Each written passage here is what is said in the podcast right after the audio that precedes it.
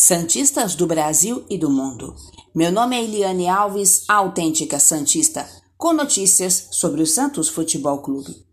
Sem muitos recursos financeiros em caixa, o Santos tem quebrado a cabeça para encontrar boas alternativas sem contrato para reforçar o elenco em 2022. E um atleta que pode vir a desembarcar na Vila Belmiro é o meio-campista Rodriguinho.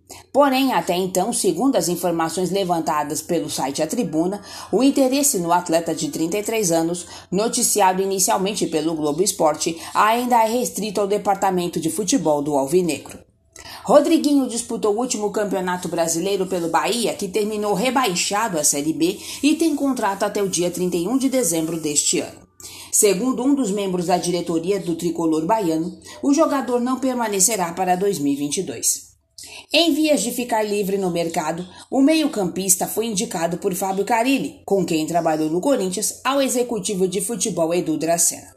O dirigente Santista, por sua vez, tomou conhecimento da situação do atleta no Bahia e iniciou uma conversa com os empresários do jogador.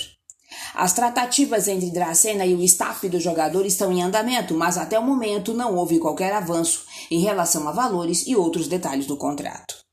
Caso as partes cheguem a um consenso, o modelo de negócio será colocado na mesa do Comitê de Gestão do Santos para que os membros do órgão aprovem ou não a contratação de Rodriguinho.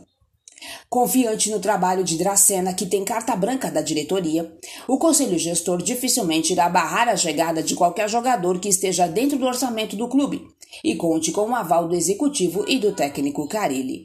Notícia extraída do site A Tribuna. Eliane Alves, a autêntica Santista. O foco é o Santos, o resto é o resto.